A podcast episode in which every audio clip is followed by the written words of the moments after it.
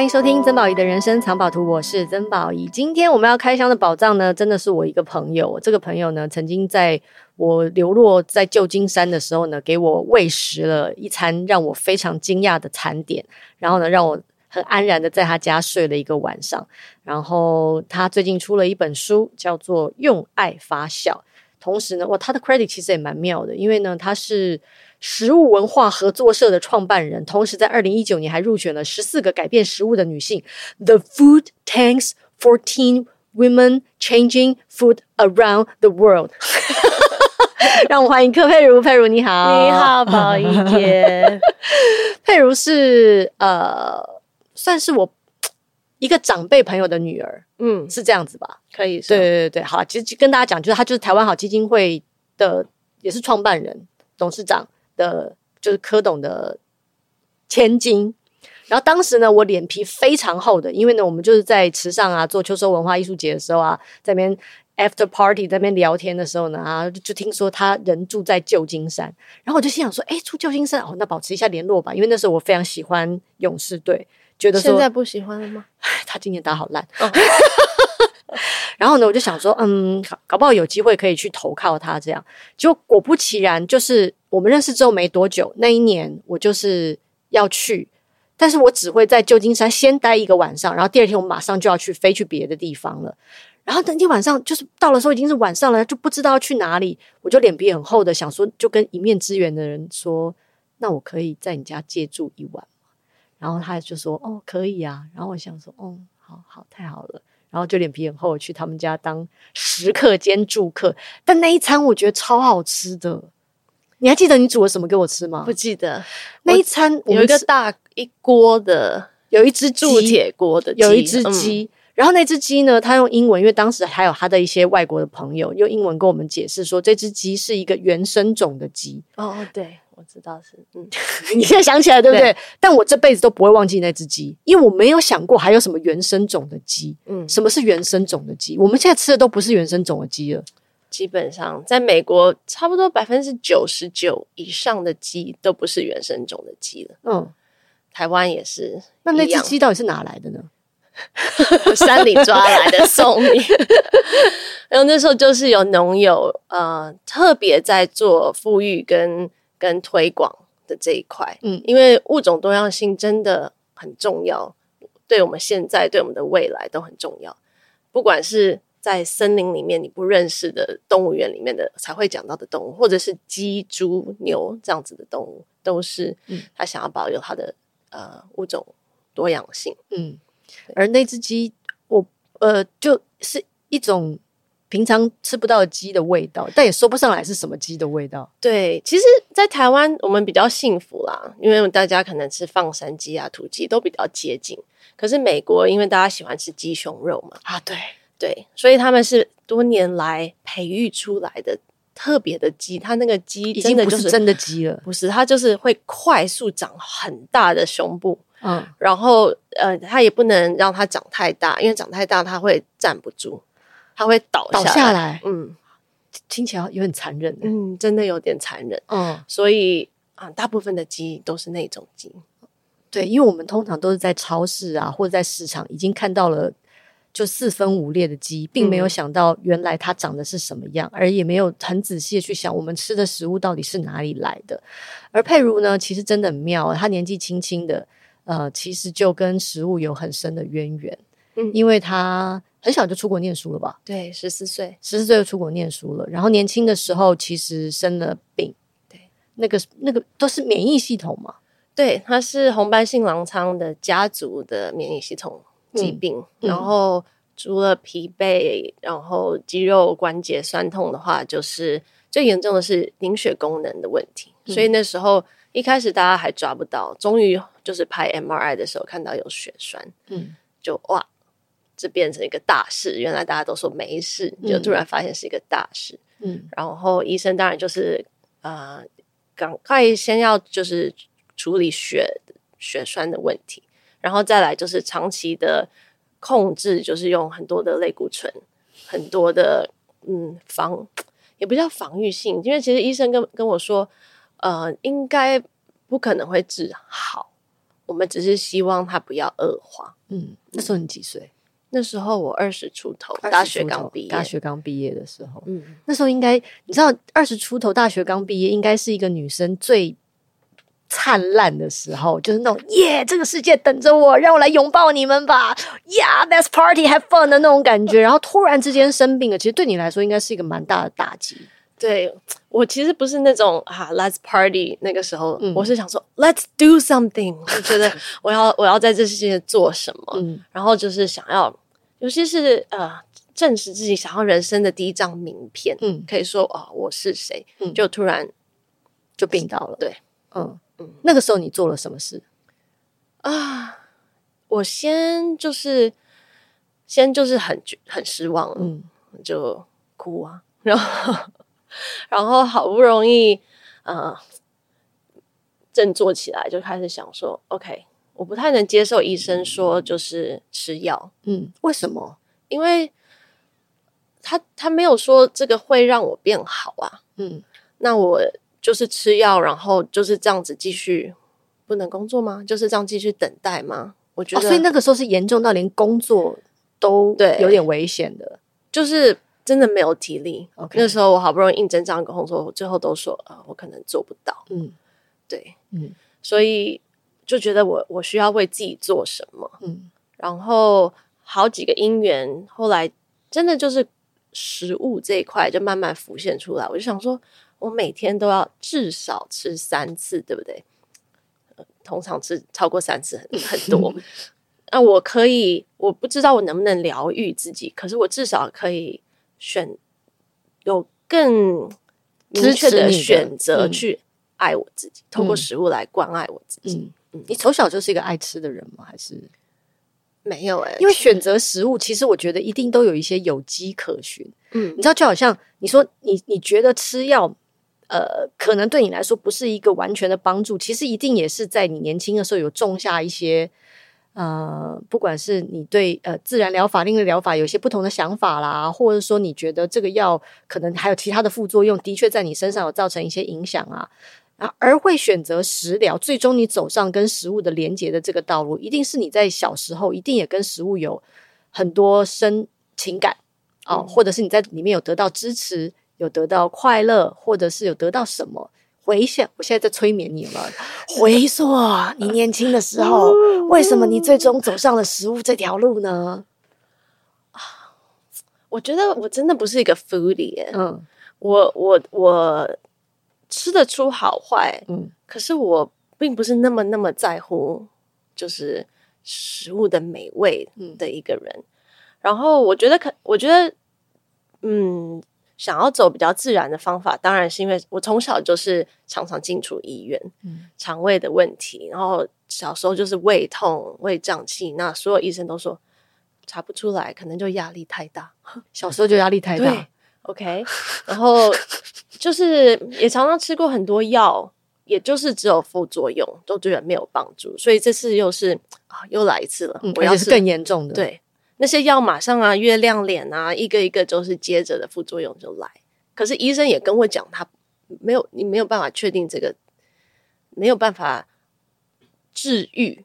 嗯，那我他不是他不是他不能根除，没有办法根除疾病的根源，就对了。对对对。对然后真的是因缘，那时候呃，因为我哥哥以前他大我快七岁嘛，他以前在加州有去一个瑜伽中心，在那里受师训，然后他就觉得那里是一个很棒的地方。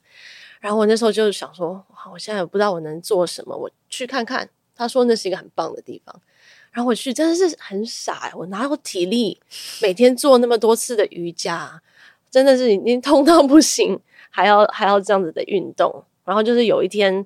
呃，上课上到一半，我真的就不行。然后那时候会觉得，如果你去婴儿室啊，就趴下来，就觉得很丢脸，因为大家都是很努力在上课，要当瑜伽老师，折自己的身体，对，把脚抬到头上，对。然后我就只想趴下来这样子，嗯、我就想说算了，我离开教室，然后就在呃那个 center 的中心的大厅就开始很伤心的在又又在哭了。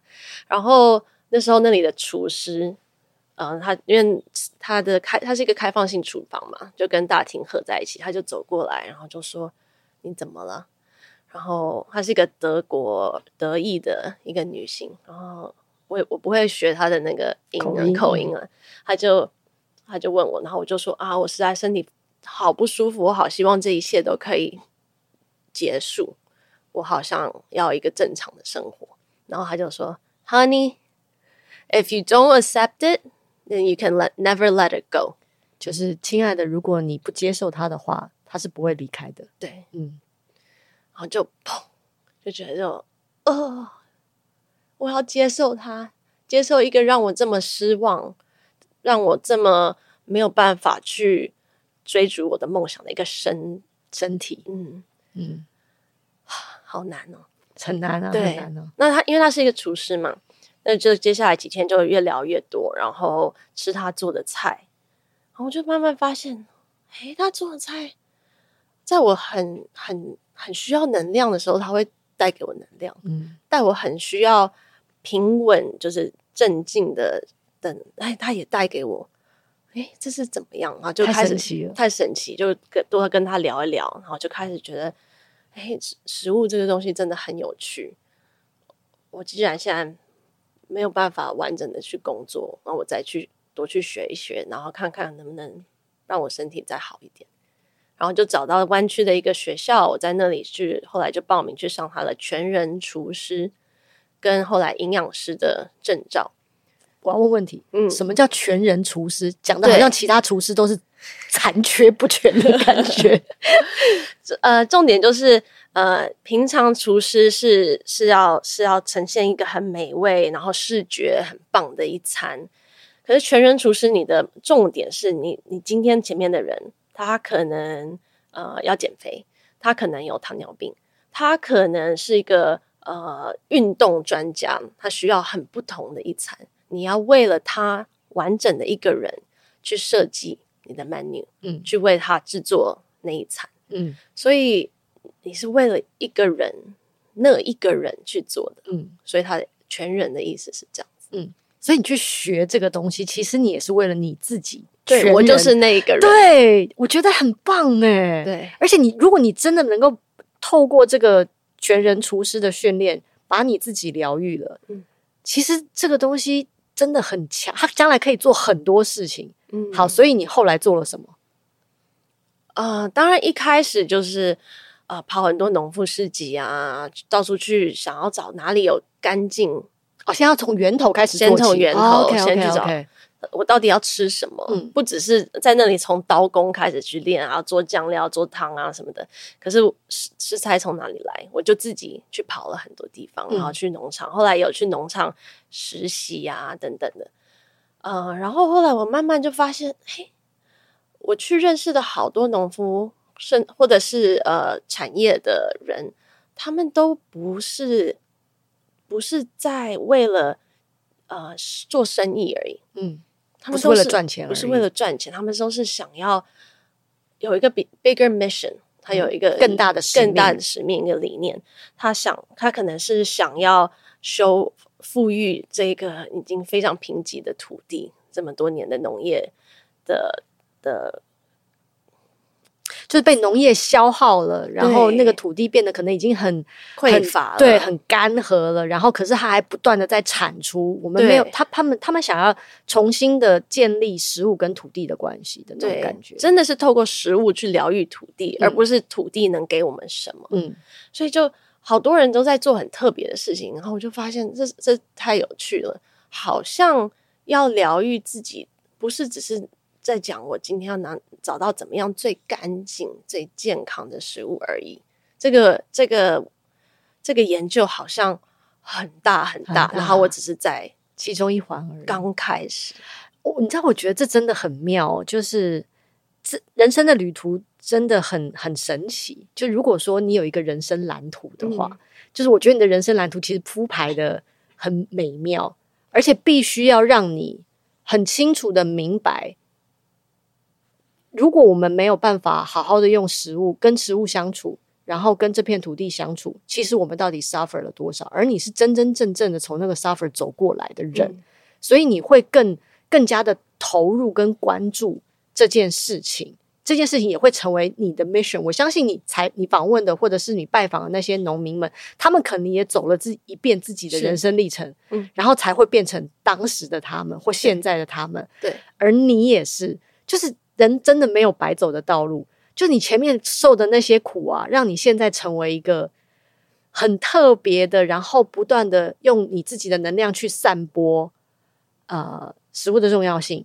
食物跟土地的重要性，然后你也用这个方式跟你的孩子相处，嗯，对，让他从小就，我因为你在书里面啊，其实有讲到很多跟小朋友互动的那些，嗯、我觉得都太好玩了。比方说小时候，因为小因为现在的家长真的，尤其是疫情，家长都好保护孩子，嗯，所以呢，就是不管是去到哪都要喷喷手啊，嗯、洗洗手啊，这里不准碰，那里不准。碰啊，对，然后呢，去公园也要很小心啊，或者什么的。嗯，但是因为那个，我我我有跟你的小朋友一起出去玩过，嗯，然后呢，他真的就是他没有在怕的，他没有在害怕这个世界的那种感觉，嗯嗯，而我会觉得好好好哦，就是我我可能已经忘记了，我从小可能就已经开始被训练的要害怕这个世界，这个世界有很多细菌，那里很脏，嗯，那如果我们碰了这个，我可能会死掉。但是你的孩子没有，完全没有这个东西，于是你你所学的这一套不但在你身上有用，而且你也很努力的，不管是透过你的基金会也好，嗯，或者是透过书也好，或透过你的教育也好，跟他一起下厨，跟他一起去买菜，跟他一起去挖泥土，对，其实你也重新又开始当一个孩子的那种感觉。真的耶，从头开始，哦、就很多我呃后后来了解的关于食物的一些道理啊。有了孩子以后，就是从头来。啊，是哦，对啊，你我自己可以接受，可是我要怎么跟他分享，嗯，才可以变成是我们的生命的一部分，嗯嗯。嗯，真的很不一样。就像是好，假设我说，呃，我我在疗愈过程中，我学会我要去聆听自己的身体，嗯，然后透过食物去回应。像是我现在，我今天如果很想吃冰淇淋，我是我会我会慢慢去问自己说，我是就是想吃冰淇淋，还是我是其实是想念跟跟家人朋友一起出去吃冰淇淋那个快乐的气氛，我是其实有点孤独嘛，我现在有点 lonely 嘛，我到底后面的感觉是什么？等等的这样子去问，可是到了孩子。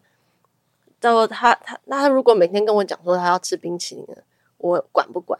就是我我是教他聆听他自己心里的声音，还是我就跟你讲说，你青菜吃的不够，你这个要多吃两口，你等下才可以吃甜点。然后就是是我来决定，还是我真的能够放下身段，然后跟陪着他去尊重他的身体，去聆听他的身体，相信他的身体有一切的答案。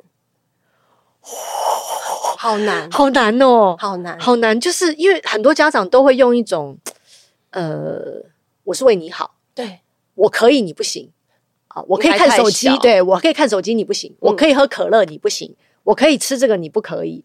可是孩子们会 confuse，就是所以长大了就可以吗？可是后来他才会发现，其实长大根本不是那么一回事，这只是一个莫大的谎言。而我从小就生活在谎言里，而对你来说也是一个模考，是因为。你真心相信的事情，你有一以贯之的在你的生命当中实践它吗？还是你遇到某一些但书的时候就会急转弯？嗯、哇，那个模考其实是很深的耶，真的。因为像嗯，他从小我们就没有拿着汤匙一个碗这样子追着喂的这样子，他都是自己自己喂自己吃嘛，嗯、所以他呃体型比较瘦的。然后很多人就说：“你小孩太瘦啊，你们要多喂他一点。”你怎么这样？连在公园的阿嬷都会这样子跟你讲。嗯，然后真的会触动心里那一块。我是不称职吗？对啊，我是不称职吗？我我这样有害了他吗？我到底等等等等等。可是那些那些问号啊，那些怀疑，都是因为多少年我们都是被这样子追着喂的长大的。或者是我们相信呃年长的或者是专家有答案，我要去学，我没有答案，这真的是一个一个反转，所以常常过去那个脉络就会跑出来。然后你应该要怎么样？你比较知道你是大人，你应该叫他多吃点青菜，还是啊，回到我真的相信的，因为我走过的那个路。嗯嗯嗯。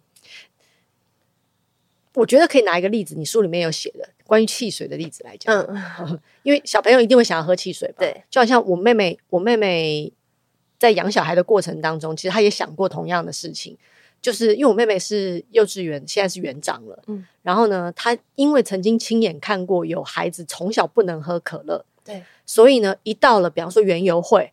或者是同学的生日会，Go crazy crazy，就是一副那种我要把我这一辈子的可乐今天给我全部喝完那种感觉。他觉得说不行，我不能让我的孩子这样，什么东西都得让他尝试一点，然后他才会知道他真的要什么。所以他他就会让他孩子喝可乐。我觉得说哦，对对，还有这种教育方法。那你是怎么解决孩子想喝汽水的问题？对啊，我先生也是问我说：“哎，你觉得？”孩子，我们孩子什么时候可以喝可乐？或什么时候会喝可乐？嗯、然后我就说，应该不会太早，因为我们家没有买。嗯，可是我希望我们如果去一个聚会，然后那里有可乐，然后有人问他说：“你要不要试试看？”的时候，他然后他说他想要试的时候，我们会让他试。嗯，然后然后用很轻松自然的方法。他可能会说：“为什么我们家没有？”嗯，然后去聊我们的选择。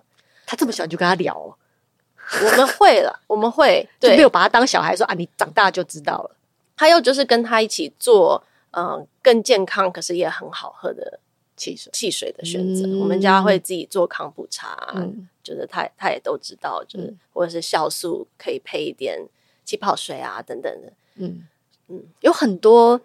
就是选择，对，在这个世界上就不用只是断绝了一条路，只是说是或不是，可以或不可以，对，非黑即白的这种概念，嗯、或者这个是超级食物，这个是垃圾食物，对。对，那你怎么面对超级食物跟垃圾食物的这个迷思呢？我觉得超级食物真的是一个迷思，因为你会发现每年都不一样，嗯，它就是一个 marketing 行销的一件事情，这个时候要吃蓝莓，那个时候要吃 kale 什么的。嗯呃，所以我觉得那个是那个是要放下的，嗯，因为这世界上有各种食物、各种颜色、各种养分，他们都很棒，然后我们都需要，嗯。那垃圾食物那一块，我觉得它真的其实就是就是这种这种这叫什么两极化？呃，那个叫白，就是非黑即白的这个，嗯、我想想一下是想极端。好，就先说极端好了，嗯、就是就是这样子两极化的这这种分法，嗯，我觉得真的很很不健康，嗯，因为我们现在有几个人想要刚刚讲冰淇淋后，有几个人想要吃冰淇淋，然后可能我觉得现在听众可能会觉得说，现在已经在想说，待会是不是就要去便利商店买个冰淇淋吃？虽然现在是冬天，可能也很想喝红豆汤之类的，嗯，嗯。可是就是呃，然后我们就会有罪恶感。我怎么怎么想要吃这个，或者我一边吃一边有罪恶感，或者是对一面吃的就说：“哎，我子宫好寒呐。”对，或者是 我等一下要去运动，我现在要吃这个，我等一下去运动，嗯，等等的。然后我们光我们连在吃的时候，我们都没有 enjoy，好可惜。就你本来是想要透过这个食物得到快乐，但没想到其实反而在吃食物过程当中，你吃进了更多的罪恶感。对，那你怎么办？所以我我以前。尤其是真的身体就是免疫疾病比较严重的时候，真的很多东西不能吃，嗯、然后真的也很辛苦。可是我也因为去学，也认识到很多我以前不知道是食物的食物。是什么东西叫不是不知道是食物的食物？像是那时候呃，因为我我免疫疾病以后就带了一些食物过敏，嗯，然后呢，我有。有一年生日的时候，我就想帮自己做蛋糕。那可是我平常蛋糕的食材我都不能吃，嗯、麦麸啊、蛋啊、奶啊都没有办法。然后我就想要帮自己做。然后我那时候就认识了在美国原住民常常用的呃橡果子 acorn，它的处理方式比较复杂，可是它是非常营养，然后是一个很好的呃面面粉的取代品。然后它就是有天然的那个坚果的。香气味的香气，嗯、对，像这我以前也不知道是食物啊，哦，你根本不认识它，不知道它存在在这个世界上。我就用橡果子取代了面粉，我用了鸭蛋取代了鸡蛋，我用了鸭椰奶取代了牛奶，我用了可可自己去调的巧克力，而不是用市售的巧克力去做的这个巧克力蛋糕，嗯，嗯然后吃的超满足，嗯，可是我以前都不知道有这些选择嘛。嗯，就你以为你的生命因为身体的关系断绝了一条路，但没有想到在食疗的方式又给你的生命开了另外一扇窗的那种感觉。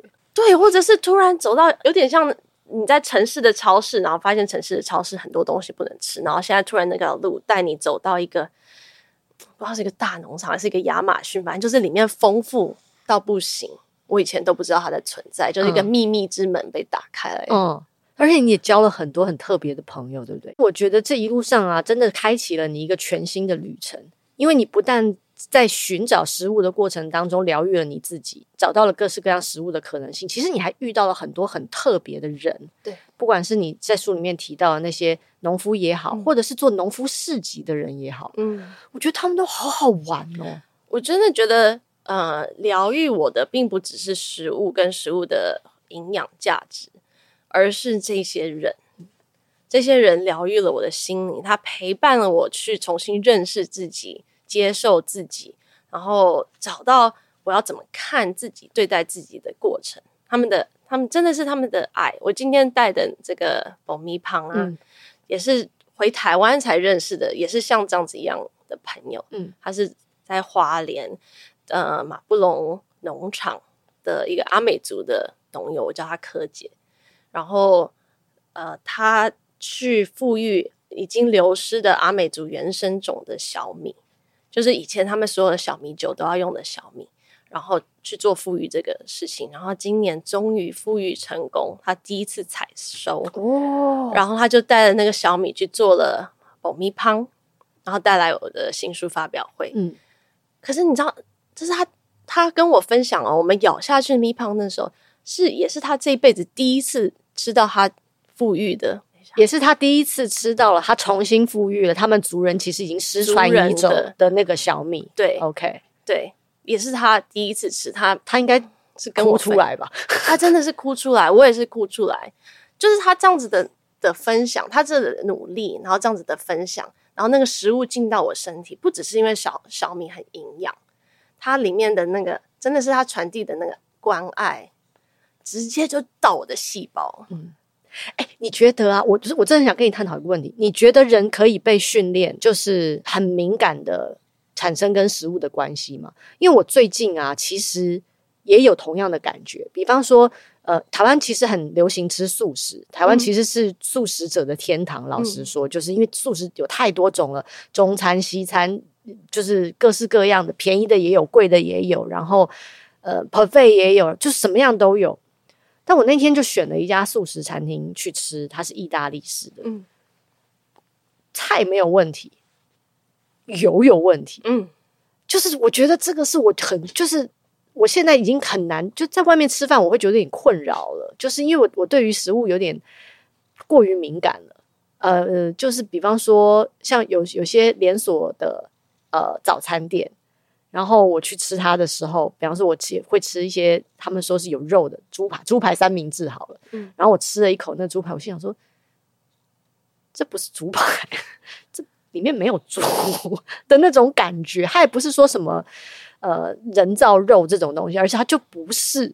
然后或者是我可以很清楚的感受到，这是一家充满爱的餐厅。嗯，我可以感受到做的人，即使餐点又便宜。然后东西其实可能就是简单小吃，嗯，可是我会觉得说，哇，这家店给我满满的支持，嗯，就是你觉得这些东西是可以被训练出来的吗？就是跟食物的关系，我觉得这是我们本来就有的能力，嗯，就像就像我的孩子一样，他我们那天在美国，然后人家家里给他喝一杯牛奶，然后他就说那个牛奶很好喝，哦，然后我就去找，那是一个新的一个农场的牛奶。然后我就记得那个朋友，他给他帮他倒那牛奶的时候，那个包装是绿色的。然后我去超市的时候，只有红色的，可是是同一家，然后都是全脂。我想说，可能就是不一样的颜色，嗯、就买回家，然后给孩子喝。他就说这个不好喝，他分得出来。然后我就说有什么不一样？有什么不一样？我我不懂哎。然后我上网去研究，我才知道红色他不喜欢喝的这个，就只是单纯的有机的。牛牛奶，嗯，然后绿色的那个牛奶是自然放牧的牛，开心的牛的牛奶，同一家同一块地哦，或者哦，小先生你要养你很贵。可是真的啊，嗯、那个敏锐度，嗯，我觉得是我们都都有小时候都有过的。嗯，可能可是你可能跟跟家人说我不想吃这个，这个不好吃，然后家人说、嗯、不行，你一定要吃，然后就塞到嘴巴里面，嗯、一次一次一次的，你就跟自己讲说，我这是这就是食物，嗯，我不应该有区分，嗯，然后慢慢我们就忘记了跟食物的关系，嗯，这个。食物从土地长出来，带给我们的支持跟美好。对，不过现在真的大家都比较辛苦，因为以前真的不用讲什么有机不有机，以前都很有机啊。对啊，对啊。那以前的鸡也很开心，以前牛也很开心啊。油啊，什么选择都都是天然好的，然后近距离的，不是现在都要从很远的地方进。对，你想要近距离的，就是因为我最近其实也很想推广一件事情，就是 eat local。嗯，我觉得吃就近的的。我们的土地长出来的东西也好，或者是吃我们认识的人，对，我真的也我我我也是这几年开始想说，哎，我得多认识一些有在种东西或者是养东西的朋友，嗯、就是不只是因为疫情的关系哦，因为疫情的时候那时候真的哇，家里堆满了食物啊，因为大家就是因为啊怕台北人饿死啊，所以就会一直寄东西过来，然后觉得说怎么那么好吃？那个真的不是你在冷冻的。冷冻库可以买到的东西，对，然后不是为了世界末日，而是为了得到那一份支持的那种感觉。嗯、其实你在台湾最近也在做，就你也开始在收集、扩展你的这个基金会合作社的领域，对不对？对啊，因为其实像像孩子，像嗯、呃，孩子他很喜欢吃苹果。那现在当然啊，还是有很多季节的苹果，我们可以可以找得到很棒的，嗯，台湾自己的苹果。可是其他大部分的季节，你去可能就是纽西兰寄来的、美国寄来的等等的。所以我就说，哦，我我是大人了，我已经可以慢慢学习去等待那个当季当地。可是孩子又是另外，我要跟他讲说，呃，你很想吃苹果，可是我们现在不买你面前这个苹果。为什么？为什么？对，可是我啊，对啊，可是那我就要给他选择，嗯，我不能只是说 no，我我需要一直都让他认识更多当季的选择，嗯，我可以跟他讲说，现在虽然不是苹果的季节，可是你可以假设是夏天好了，我们可以去买芒果，可以去买个大西瓜，我们去坐在溪里面一起吃。有很多我们现在才能吃的东西，嗯，而不是只是说你不能去买那个苹果，嗯、对。所以我我很喜欢你书里面有个章节，其实就是在讲当季这件事。因为你这个书其实有些标题下的蛮有诗意的，就是我想说，哎、欸，这个中文不是很好的人书写的还不差嘛。然后呢，比方说我很喜欢你说当季的蔬果，像是帮每个季节放上了书签，嗯嗯。然后，或者是啊，等一下，我要再找一下，因为有一句话我觉得真的很棒，是跟等待有关的。你还记得你写的什么吗？我觉得对，是跟等待有关系的。嗨，就类似，就是说，呃，基本上就值得等待。对，就是吃当季的食物，其实会教会我们等待也是一件很美好的事的那种感觉。嗯，就跟我们会等待节庆。我们会等待圣诞节的到来，我们会等待感恩节的到来，哦，这些都是外国人节。我们会等待中秋节的到来，嗯、我们会等待端午节的到来，因为端午节我们就会吃粽子，嗯，中秋节我们会吃月饼，然后过年的时候有过年的食物，对，那就是那个季节会带给我们的美好，而那个美好是生而为人跟这片土地的一些记忆。就因为，嗯、比方说我们是华人，然后所以我们就会有我们的习惯，可是事实上我们也是地球人。我们在这片土地上，也应该有这片土地随着时令而有的饮食习惯。可是因为全球化的关系，我们都忘记了。对，其实我们应该要跟着这个地球的呼吸一起呼吸。我们都想要想说，没关系，我们就征服全世界吧。所以我想吃什么时候我就吃到。可是我们却忽略了那个等待的美好。对，所以其实这本书教会了我们，或者提醒了我们蛮多这些东西的。嗯、最后啊。我觉得你还是要讲一下，为什么你要取这个书名“为爱发酵”，用爱发酵，用爱发酵。对对，因为很多人会以为是一个发酵，对我以为是对是，对我们是很喜欢吃发酵的食物。嗯、可是我觉得，就像刚才讲的，呃，走这个疗愈之路，因为像我现在，我可以不用吃西药了，嗯，然后我的大部分的免呃过敏的食物过敏的问题也都 OK 了，嗯，我大部分食物都可以吃。可是疗愈我的真的不是就是一次一次那个食物本身，而是它背后的人他在做的事情，然后。嗯，所以为什么他说用爱发酵，就是真的是那一份一份的爱，透过食物那一份一份的爱，疗愈了我，打打到我的心、嗯、心里面。那发酵，其实你看食物去发酵，它就很有趣，它就是从一个可能呃一个礼拜以后就不能再吃的食物，呃就会过过期啊，或者是就是青菜就会黄掉等等。当你去发酵它以后，它可能可以一个月，嗯，它甚至可以。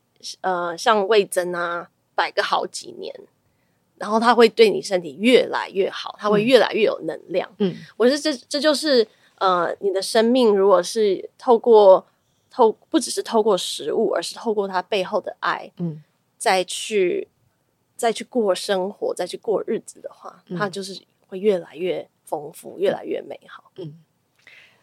总之呢，就是佩如用他他自己的生命了，上了很重要的一课。然后呢，他现在透过这本书，用爱发酵，把他的生命学习也分享给你。如果看完这本书，其实你也能够重拾你跟食物的关系，跟你跟这片土地的关系。我觉得佩如走这招，真的就蛮值得的了。所以，好，下次记得那个多带一些好吃的给我。会，感觉你都收集很多好吃的人跟好吃的东西。对，我们应该要常聚。好，嗯、好啦，谢谢你，我们也谢谢安，谢谢安，谢谢安。其实，其实，其实佩如一直抱着他的儿子在在录音，所以佩如声有时候也会忽大忽小，或者有时候你会听到小孩子的那种呼吸声音。对，我好像他有，好像有点鼻塞。对对对，大家不要介意。但是那个小朋友就就是在啊，对啊，但他很乖。嗯你看他，他也让我们把节目录完了。对，谢谢你哦，安，谢谢，谢谢，不客气。哦，好了，你你妈妈收工了，你她现在完全属于你了。好了，你是不是还没吃点心？赶快，赶快，大家也要还还听到我说你妈妈要收工，她完全属于你，她笑了，笑了哈。孩子真的是哦。好了，拜拜喽，拜拜，拜拜。